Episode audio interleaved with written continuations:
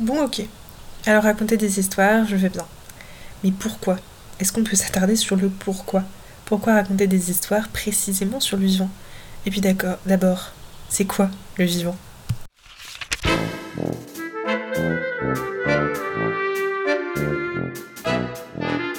Bonjour à tous et à toutes, je suis Une Parole et je vous raconte des histoires sur la narrativité du vivant. Ouais, plein de mots compliqués, mais non, vous inquiétez pas, vous allez voir, ça va être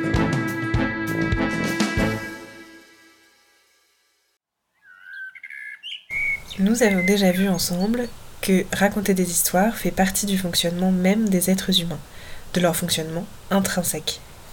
Alors on peut se dire, ok, raconter des histoires, je veux bien. Mais pourquoi raconter des histoires précisément sur le vivant? Et puis d'abord, c'est quoi le vivant? Eh bien c'est une très bonne question.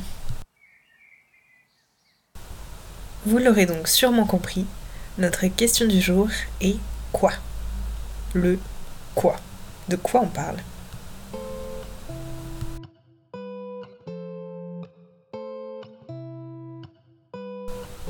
Pourquoi des histoires sur le vivant en particulier?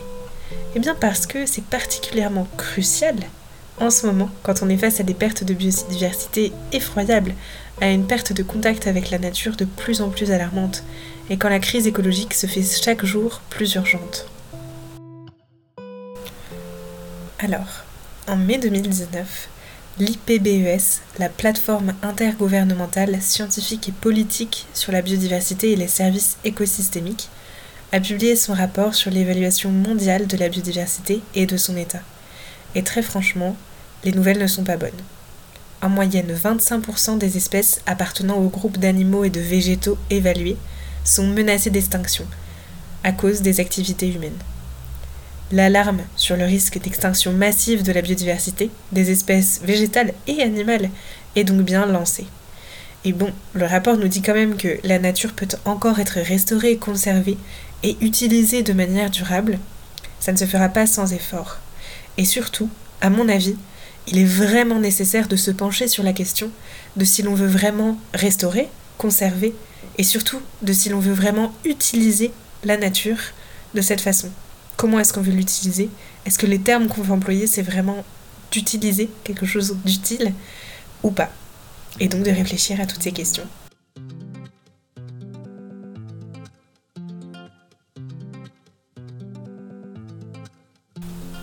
Et en réfléchissant à toutes ces questions, il n'y aura pas de bonne ou de mauvaise réponse.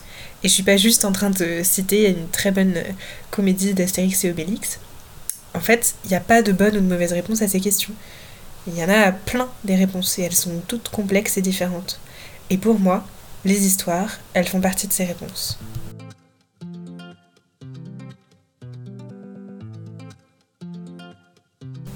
Toujours est-il que pour l'instant, ce ne sont pas avec les propos plutôt alarmistes, ou en tout cas fortement alarmants, de ce rapport que j'ai envie de poursuivre ici.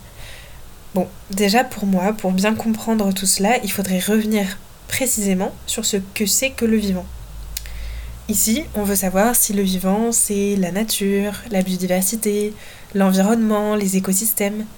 Et j'ai bien envie de reprendre les mots de Baptiste Morisot, qui a beaucoup écrit à ce sujet, et notamment dans son livre Raviver les braises du vivant, que je citais dans le podcast précédent, dans l'épisode du podcast précédent.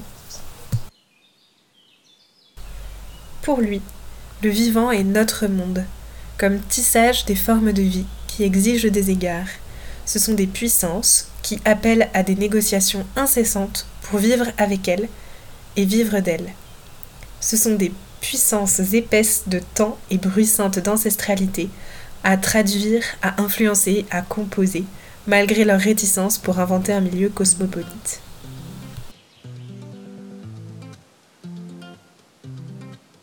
Donc, dans le vivant, Ici, je vais comprendre l'ensemble des espèces vivantes, animales, végétales et toute autre forme de vie.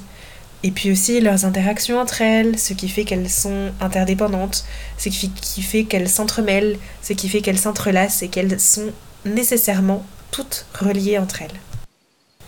Ce qui fait finalement que nous avançons tous ensemble au quotidien de manière tout à fait interdépendante.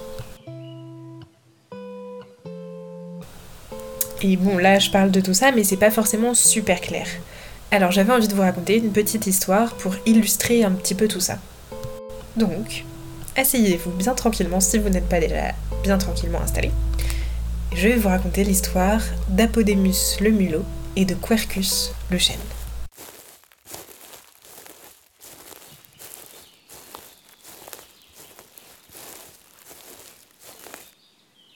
Alors, vous êtes bien installé Alors on commence. Imaginez-vous une forêt, une très belle forêt, avec des, des, arbres très hauts. La cime des arbres est très très loin. Les arbres sont immenses et la forêt est bruissante. De petites feuilles, de petits animaux sur le sol, de petits insectes, d'animaux plus gros, plus importants également qu'on entend cavaler un petit peu au loin. Et puis il y a plein de choses, des petits buissons, des petits arbustes au sol, des petites herbes aussi. C'est l'automne, l'automne qui vient en tout cas. Et vous voyez, au sommet d'un arbre, on va se mettre à la place d'un gland. Parce que c'est un arbre, pas n'importe lequel, c'est un chêne. Et on va se mettre à la place de ce gland. Et l'histoire de ce gland va commencer par une chute. Une chute incroyable parce que le chêne parent dont il tombe est immense, alors la chute est terrible en apparence, mais en vérité, elle est indispensable à sa vraie naissance. Et puis, une fois tombé au sol, Quercus, ce gland donc, n'a pas d'autre choix que d'attendre, parce qu'il n'a pas de petites pattes. Et c'est là qu'intervient Apodémus le mulot.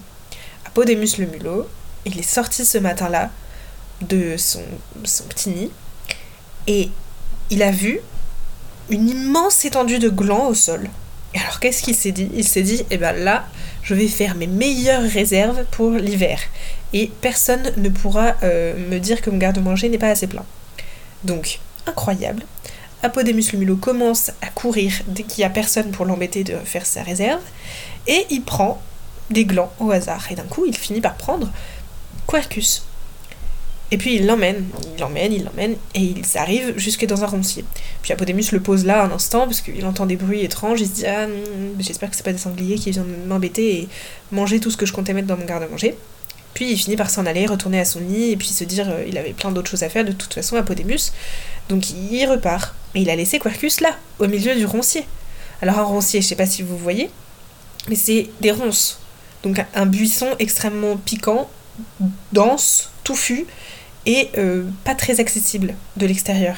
En tout cas, ni pour des humains, ni très franchement pour des animaux comme des sangliers qui mangent eux aussi des glands, ni euh, comme d'autres animaux qui pourraient en fait avoir été des prédateurs pour Quercus. Donc Quercus, certes, il n'a pas beaucoup de soleil et pas beaucoup de lumière au milieu de son roncier, mais il a trouvé la meilleure place pour grandir. Et c'est de là que commence la véritable histoire de Quercus le chêne, qui a trouvé l'endroit où il va s'enraciner.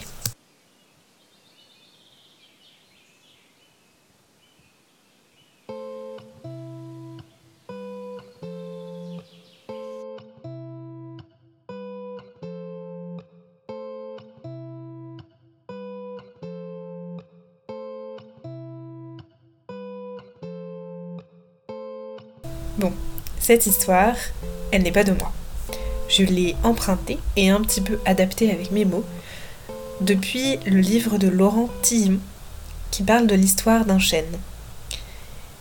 Et je vous remettrai toutes les informations, le titre et la collection en barre euh, de description. Et ce livre est très intéressant parce qu'il nous raconte l'histoire d'un chêne pluricentenaire. Il nous permet, selon les mots de l'auteur lui-même, de nous glisser dans l'épiderme du végétal pour découvrir toute sa vie et toutes les rencontres que va faire ce chêne, en apparence pourtant euh, plus que sédentaire, champignons, sangliers, grillons, guêpes, piques et pêches, mais aussi êtres humains. Et donc c'est un roman avec personnages, suspense et nombreuses péripéties qui nous permet de nous mettre dans la peau, dans l'écorce du personnage principal de ce chêne.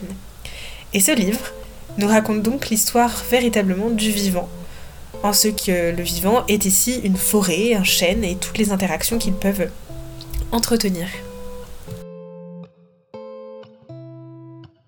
Et donc justement ce que je voulais voir ici avec cette histoire, c'est que on peut observer la complexité de la vie dans la forêt, la complexité du vivant, à travers une histoire, ma foi, plutôt attractive en tout cas à mes yeux.